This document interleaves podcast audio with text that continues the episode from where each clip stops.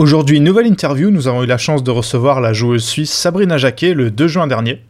Actuellement 46e mondiale, elle disputera à Tokyo dans quelques semaines ses troisièmes Jeux olympiques consécutifs. Ayant annoncé qu'elle arrêterait sa carrière après les Jeux, on a parlé avec elle de cette décision, mais également des meilleurs moments de sa carrière, de ses 7 années en top 12 avec ici les Molineaux ou encore le niveau du badminton en Suisse. Nous vous souhaitons la bienvenue dans ce nouvel épisode de 21 Shuttle. Badminton at its very, very best. Goodness me. What a rally! Oh, sensational!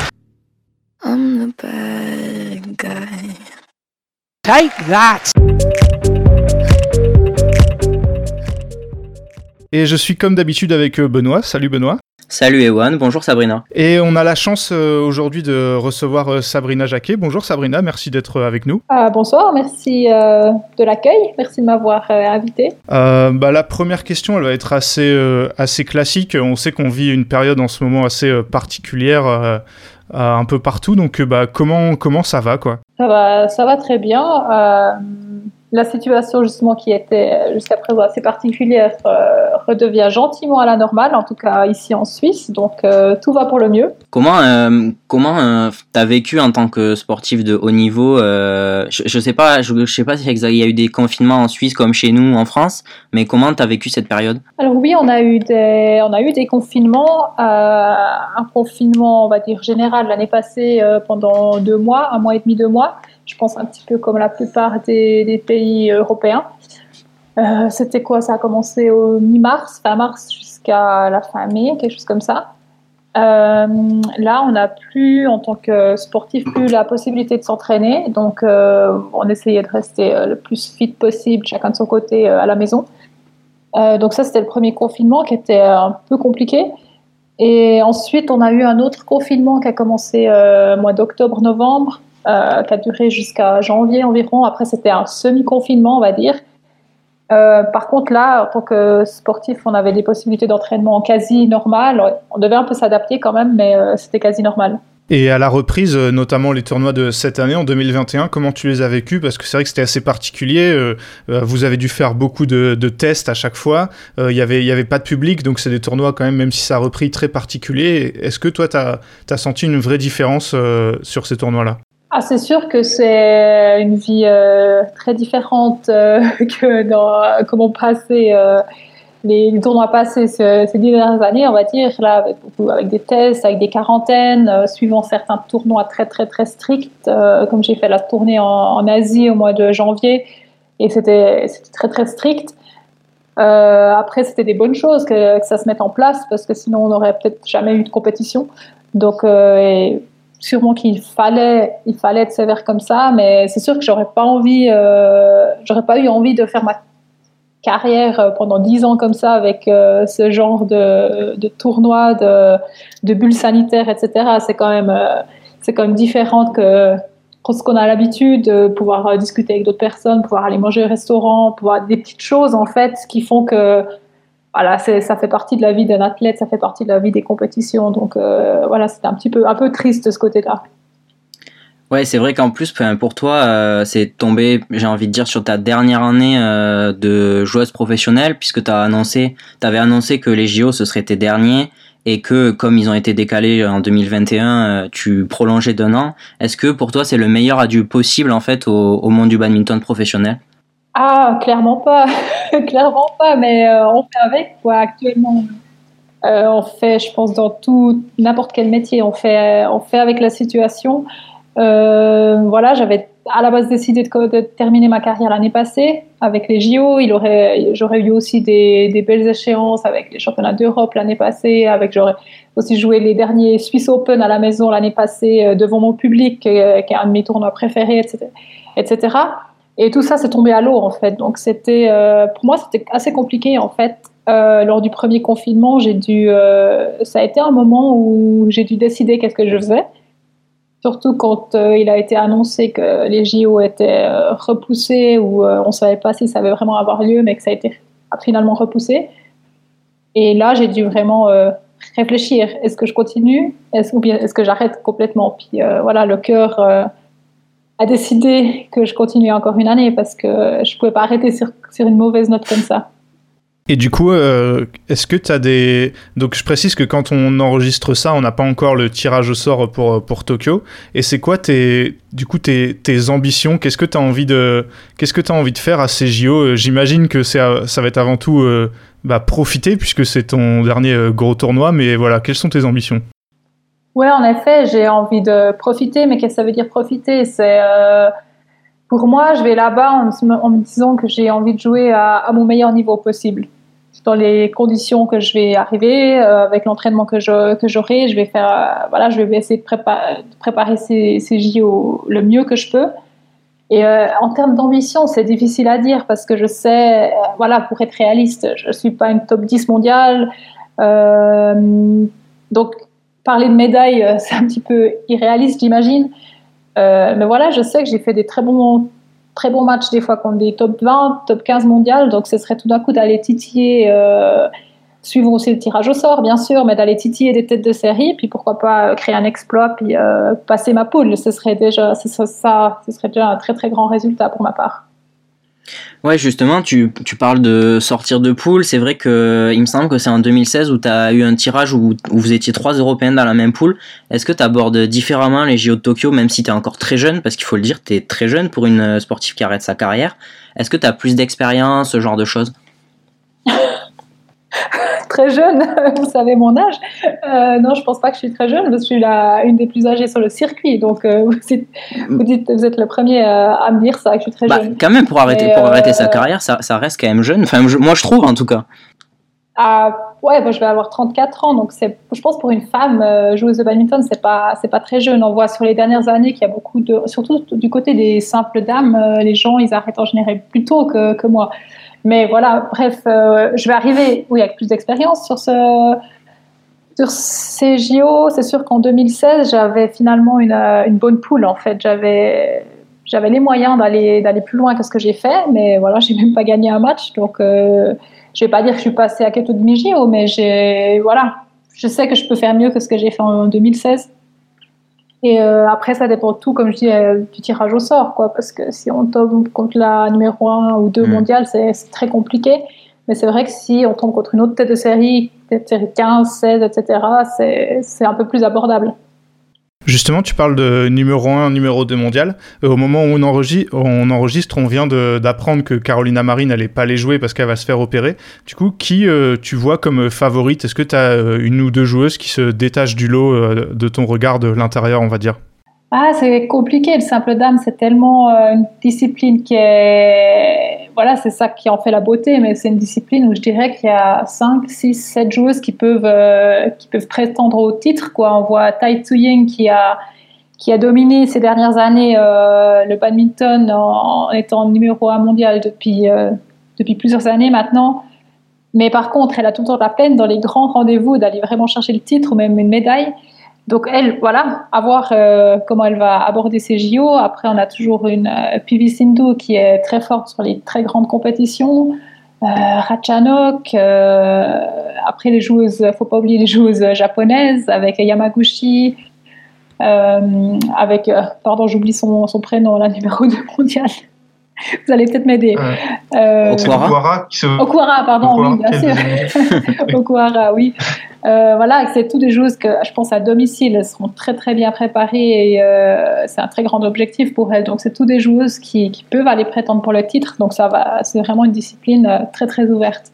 Oui, c'est vrai. Je, rebondis sur ce que, sur du coup, sur les deux dernières questions. En fait, c'est vrai que quand je dis jeune, c'est parce que peut-être peut-être je compare au, au simple homme où il y a plus de joueurs qui vont plus loin en termes d'âge mais c'est vrai que 33 ans quand enfin bientôt 34 pour moi dans ma tête c'est quand même jeune pour arrêter une carrière et euh, c'est vrai qu'en même temps ça ça va un peu dans le sens de ce que tu dis c'est que on a entendu Tide Swing déjà qui a dit qui est beaucoup qui est plus jeune et qui avait dit en fait le haut niveau enfin chez, les filles en tout cas on, joue tellement jeune que euh, la, la, quantité d'entraînement, la difficulté fait que euh, souvent on arrête plus tôt et du coup ça rejoint un peu euh, ce que tu disais par rapport à l'âge. Oui, je pense qu'il y a quand même une différence entre le simple homme et le simple dame. On voyait, surtout aujourd'hui, c'est une discipline, une génération très très jeune. si on compare avec dix ans en arrière, on avait beaucoup de joueuses, surtout européennes, qui, qui jouaient après la trentaine. On Mm. avait des Tine Baum, Juliane Eschenk, etc., et qui ont joué longtemps, jusqu'à 32, 33, 34. Mais aujourd'hui, on voit plus ça. Donc euh, oui, je, je suis plutôt dans les, je suis plutôt dans les âgés. Quoi. Je dirais dans le top 50, je crois que je suis la seule joueuse euh, en dessus de la trentaine. Donc ça, ça fait peur des fois. Mais euh, voilà, je ne m'arrête pas à mon âge. Et justement, il y a beaucoup de, enfin, beaucoup, il y a certains joueurs ou joueuses euh, qui, pour on va dire jouer un peu plus longtemps, euh, passent en double. En plus, toi, tu l'as déjà fait, notamment en mixte. Est-ce que tu y as pensé? Et si tu y as pensé, pourquoi tu l'as pas fait finalement? Euh, je pense c'est aussi. Non, je n'y ai pas trop pensé parce que là, en fin de carrière, c'est vrai que j'ai. Il y a beaucoup de monde qui connaissent pas ça, et surtout dans la, la génération actuelle, que j'ai commencé en fait ma carrière en, en me focalisant plus sur le double et le Mhm. mixte. Jusqu'à 22-23 ans, j'étais plus focalisée là-dessus. Je jouais aussi un peu de simple parce que, ouais, en Suisse, à l'époque, euh, on s'entraînait un peu partout, on jouait un peu, un peu de tout. C'était un peu moins professionnel euh, qu'aujourd'hui. Mais c'est vrai que je me suis focalisée sur le simple seulement à 23 ans, donc c'était plutôt sur le tard en fait. Donc j'ai fait un peu à l'inverse que certains.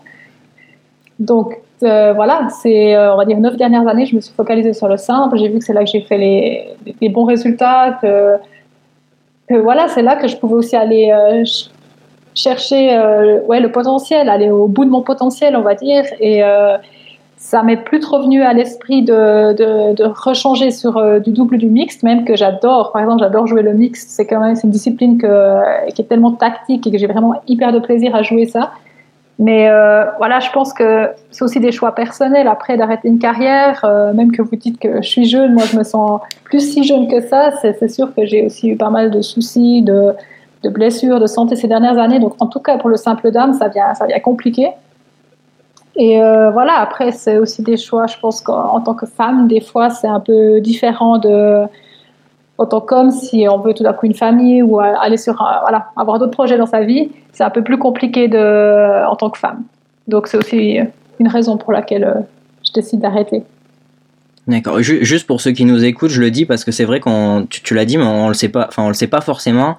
Euh, t'as été top 40 mondial en, double mixte et t'as aussi joué euh, avec Baptiste Carême, qui est aujourd'hui euh, entraîneur de double de l'équipe de France, qui là pour le coup, ça va parler euh, à beaucoup plus. Donc euh, voilà, je, voulais le rappeler.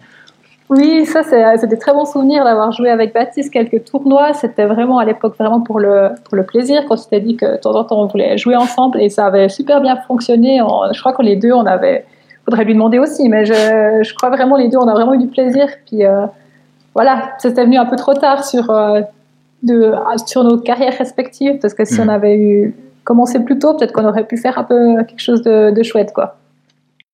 Tu parlais de justement de pourquoi t'arrêter ta carrière. Est-ce que donc j'imagine qu'il y a évidemment le côté famille et tout ça. Est-ce que tu te vois euh, continuer quelque chose dans le badminton après, ou alors tu tournes cette page? Ça, c'est une question qu'on me pose beaucoup. Euh, tout d'abord, oui, le côté familial, c'est une des raisons pour laquelle euh, j'ai envie d'arrêter ma carrière, mais il y a aussi d'autres raisons, bien sûr. Euh, je pense que c'est surtout les premières années, en tout cas à un moment, j'aurais besoin de, tourner la page puis d'aller voir quelque chose d'autre. J'ai besoin, je ressens le besoin d'aller faire d'autres expériences que, de rester seulement dans ce monde du badminton, qui est un très joli monde, mais euh, j'ai envie de, faire d'autres expériences. Donc les premiers temps, je pense que je vais un petit peu m'éloigner des, terrains, en tout cas, euh, m'éloigner de, ce sport, puis on verra par la suite, on sait jamais, on va jamais dire jamais. Mais euh, voilà, j'ai encore pas de plan complètement précis. Euh, j'ai toujours dit que tant que je joue, j'ai envie d'aller à fond là-dedans, dans mon projet, puis euh, après, je vais arrêter quand j'arrêterai ma carrière, bah, ce sera le moment de penser, de prendre un moment de réflexion, puis de, dire, OK, qu'est-ce que j'ai envie de faire maintenant? Je pense que pour moi, c'est très important de tourner cette page avant de trop réfléchir à la suite. Et du coup, euh, bah, j'ai quand même envie, on a, on a quand même envie de revenir sur ta carrière. Et moi, je pense forcément à la médaille que tu as eue au, championnat d'Europe euh, en 2016. Est-ce que, euh, qu- quelle est, De- quelle place 2017, pardon. 2000, autant pour moi, c'est vrai, 2017. En plus, je l'ai noté. Et euh, quelle place tu accordes à cette euh, médaille? Et, est-ce que c'est le meilleur souvenir de ta carrière ou pas du tout? Alors, je pense qu'en tant que souvenir, oui, c'est un des meilleurs souvenirs de ma carrière. Et cette médaille, bien sûr, elle a une grande importance.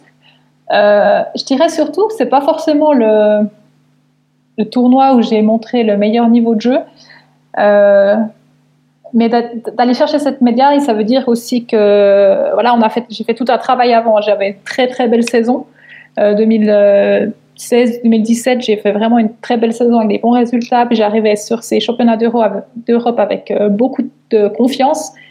J'étais aussi tête de série, donc ça, voilà, il fallait aller chercher cette place de tête de série en premier parce que si on n'est pas tête de série sur les championnats d'Europe, ça devient compliqué d'aller battre des têtes de série avant les quarts de finale. Donc c'est vraiment voilà le travail qui été fait en amont en fait euh, et les résultats en amont qui qui ont débouché sur cette médaille, je dirais. Et euh, donc c'est aussi pour ça que je voilà c'est un peu voilà c'est c'est un de mes meilleurs euh, résultats on va dire, mais c'est plutôt un résultat général quoi. Et euh, oui, bien sûr que c'était une euh, très très très belle expérience d'aller chercher cette médaille. Euh, j'en avais toujours rêvé, je dirais, surtout les dernières années que j'avais vu que j'avais le potentiel pour aller la chercher. J'ai toujours dit que ce serait un de mes objectifs d'aller chercher une médaille sur un championnat d'Europe et de l'avoir fait, c'était génial, ouais. tu as gagné beaucoup de titres nationaux en, Suisse. le dernier, c'était en, en, 2020 contre Genjira Stadelman, si je me trompe pas. Euh, qu'est-ce que représentent ces différents titres nationaux pour toi? Et Parce que j'imagine que tu étais tous les ans euh, très, euh, très attendu. Autant chez les hommes, ça a plus tourné, autant toi, tu as vraiment dominé le tableau. Qu'est-ce que tu penses de l'évolution du niveau et voilà ce que ça représente ces titres pour toi? Alors je dirais dans les premières années, quand je jouais les premiers championnats suisses, bah, c'était clair que c'était une grande importance. On va sur voilà, quand j'avais 17, 18 ans, d'aller euh, chercher des médailles au championnat suisse, c'était déjà quelque chose de grand pour moi. Après d'avoir gagné mon premier titre, j'avais 18 ans, c'était voilà, c'était quelque chose de génial. Voilà, c'était un, un, objectif, mais c'était c'était des grands résultats. Puis après, avec le temps, je dirais, ben, les, années d'après, où après j'étais souvent favorite, surtout dans les disciplines de double et mixte. En simple, il m'a fallu un peu plus de temps pour aller chercher mon premier titre. Euh, parce que je crois que je l'ai eu en premier première fois, c'était à 25, 24, 25 ans, quelque chose, quelque chose comme ça. Mais après, bah, bien sûr, l'importance euh, est un petit peu régressée parce que après, on, je, me focalisais beaucoup plus sur euh, les compétitions internationales et euh, quand j'allais sur les championnats suisses, je me préparais, je me suis moins bien préparée durant les autres dernières années parce que je savais que j'étais aussi favorite, que j'avais peut-être un peu de la marche sur mes adversaires. Puis bien sûr, l'importance est un peu moindre, mais c'est toujours plaisant de, de, gagner et puis de se dire voilà, on est, on est numéro un suisse et euh, on veut aussi le montrer sur cette, sur cette compétition. Nous, euh, du coup, en tant que Français, on connaît la, la place du badminton en France, c'est-à-dire bah, forcément beaucoup moins important qu'en Asie, et on va pas se mentir, c'est un sport mineur qui passe derrière le football, le basket et compagnie. Euh, qu'est-ce que c'est, en plus toi tu l'as vécu de l'intérieur, c'est quoi la place du badminton en Suisse? Est-ce que c'est un peu comme en France par exemple? Ah, je dirais que c'est encore plus bas qu'en France. euh, je pense qu'en France, quand on, comme on voit l'évolution de ces dernières années, on voit que ça prend quand même un peu plus d'importance. Euh, peut-être que vous le ressentez moins, que c'est clair que c'est pas comme, comme en Asie, on est encore loin de là. Mais euh, voilà, avec, euh, on voit qu'il y a vraiment un engouement autour du badminton en France. C'est quelque chose qu'on ressent pas vraiment encore en Suisse, malheureusement.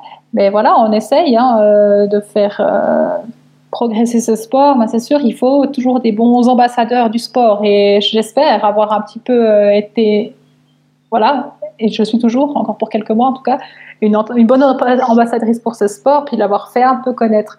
Mais ça reste encore très, très, très, un sport très, très peu médiatisé. Euh, ouais, ça, ça reste un grand problème. Et je relance là-dessus, euh, il y a eu les mondiaux euh, à, à, Bâle en 2019, si je me trompe pas. Euh, est-ce que tu as senti un engouement particulier? Est-ce que tu penses que ça a ramené des, des gens, cet événement? Alors là, il faudrait demander à la fédération voir les retombées après cet événement. Alors c'est sûr, je pense qu'autour de l'événement, il y a eu pas mal de médiatisation. Mais voilà, on va dire dans les mois d'avant et peut-être un ou deux mois après, puis après, après ça se retombe, ça retombe et euh, ça s'essouffle à nouveau. Donc, euh, ouais, il faudrait voir, euh, demander à la fédération s'ils ont vu qu'il y avait un peu, s'ils ont eu des nouveaux membres, par exemple, mais je pense pas que ça a fait un grand boom, mais c'est sûr que ça a aidé. C'est sûr que tous ces événements qu'on a, qu'on peut avoir en Suisse, ça aide. Euh, certaines, euh, je, change un peu de sujet, je vais passer sur euh, sur les interclubs. certaines de nos auditeurs, je pense qu'ils te connaissent à travers ton passage à ici. T'as eu, as été championne d'Europe avec le club. T'as aussi été championne de France en 2012, il me semble, avec un, un scénario un peu un peu de. nous, on était très jeunes, je te cache pas. C'était le tout début où on suivait le bad, mais il y avait eu un scénario de ouf, il me semble. Et est-ce que est-ce qu'est-ce que ça représente pour toi ces titres? Ah, bah c'était c'est des super euh, souvenirs avec ici les Moulineaux. C'était pas juste un passage. J'y ai fait mm. sept, sept, saisons, donc euh, c'est un peu plus qu'un passage, je pense. Euh, c'était mes premières, ma première expérience de jouer dans un, dans un club étranger. Et bah, à l'époque, c'était un choix d'aller d'aller en France pour avoir déjà un meilleur niveau qu'en Suisse au niveau des matchs, aussi au niveau financier, c'était mieux soutenu. Donc voilà, j'ai fait le choix d'aller là-bas. Et euh, voilà, dès la deuxième ou troisième saison que je jouais là-bas, on a gagné le titre, justement euh, euh, après un match assez fou contre Chambly.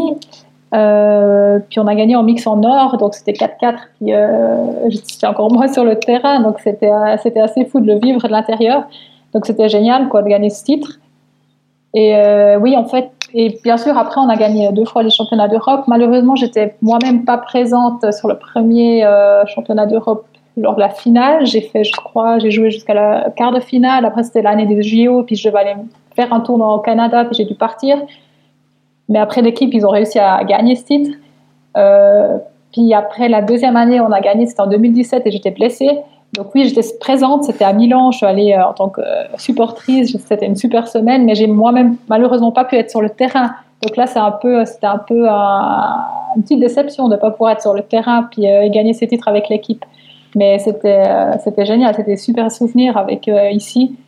Et ouais, je toujours, ça va, ce sera toujours des très très, des très très beaux souvenirs. Ouais, en tout cas, on le ressent dans la façon dont tu le dis et et oui, c'est vrai que j'ai parlé de passage, mais euh, tu as passé quand même de nombreuses années, tu l'as dit, donc c'était plus qu'un passage.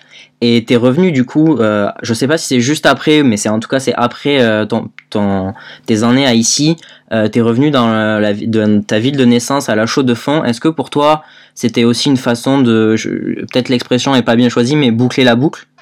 Oui, complètement. Alors c'est sûr que j'ai joué quelques années, enfin j'ai commencé le, badminton au BC La Chaux de Fonds.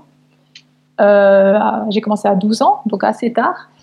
Euh, et je suis restée là, j'ai joué aussi dans, la première équipe jusqu'à mes 21, 22 ans. Puis après, pour partir après, je suis partie à ici. Et pour moi, c'était assez clair que quand je revenais en Suisse, euh, ce serait pour le BC La Chaux de Fonds. Je n'ai jamais imaginé jouer pour un autre club en Suisse. Donc, pour moi, j'avais envie, en fin de ma carrière, de jouer pour le club puis d'essayer d'aller nouveau titre, gagner un titre. Et on a gagné le titre en effet en 2018, si je m'abuse. Non, 2017, pardon, non, 2018, pardon, ouais. Euh, donc voilà, c'était une manière de, comme vous dites, de boucler la boucle. Et, euh, et voilà, j'ai arrêté, j'ai encore joué cette saison pour eux, même que j'étais un peu remplaçante à la base, mais j'ai finalement joué pas mal de matchs. Puis là, j'ai vraiment décidé d'arrêter. Mais ouais, c'était là, c'est aussi des très très bons souvenirs avec ce club. Euh, et enfin, ça va être notre euh, dernière question. Euh, donc là, tu vas dans quelques mois arrêter ta, carrière. Est-ce que si tu pouvais, on va faire un scénario un peu fictif, si tu pouvais dire quelque chose à la Sabrina Jacquet qui commençait sa carrière, qu'est-ce que tu aurais aimé dire? Qu'est-ce que tu aurais aimé savoir quand tu as commencé que tu sais maintenant? Ah, c'est rigolo, on m'a jamais posé cette question. Je réfléchisse quelques secondes, mais je pense. Qu'est-ce que je lui dirais? Je lui dirais de, de croire en elle plus tôt, ou bien de tout donner plus tôt, parce que j'ai tout fait sur le tard. Euh, j'ai vraiment cru en moi, ou bien j'ai vraiment découvert ce que c'était le vrai badminton, que je, que je pouvais arriver à un bon niveau européen ou bon niveau mondial que sur le tard. Comme je dis, je, me suis focalisée sur le simple dame à 23 ans, ce qui est très très très tard. Donc euh, ouais, je me dirais, crois en toi plutôt. D'accord. Bah, bah, merci beaucoup, en tout cas c'était très intéressant. Bah, merci à vous, c'était un plaisir. Voilà, cette interview est à présent terminée. Merci encore à Sabrina Jacquet d'avoir répondu à notre invitation et merci à vous de l'avoir écouté. N'hésitez pas à nous dire ce que vous en avez pensé, quel joueur vous aimeriez écouter dans le podcast et encore à partager celui-ci, ça nous aiderait beaucoup. Nous on se retrouve lundi prochain pour un nouvel épisode de 21 Shuttle. D'ici là, portez-vous bien. À la prochaine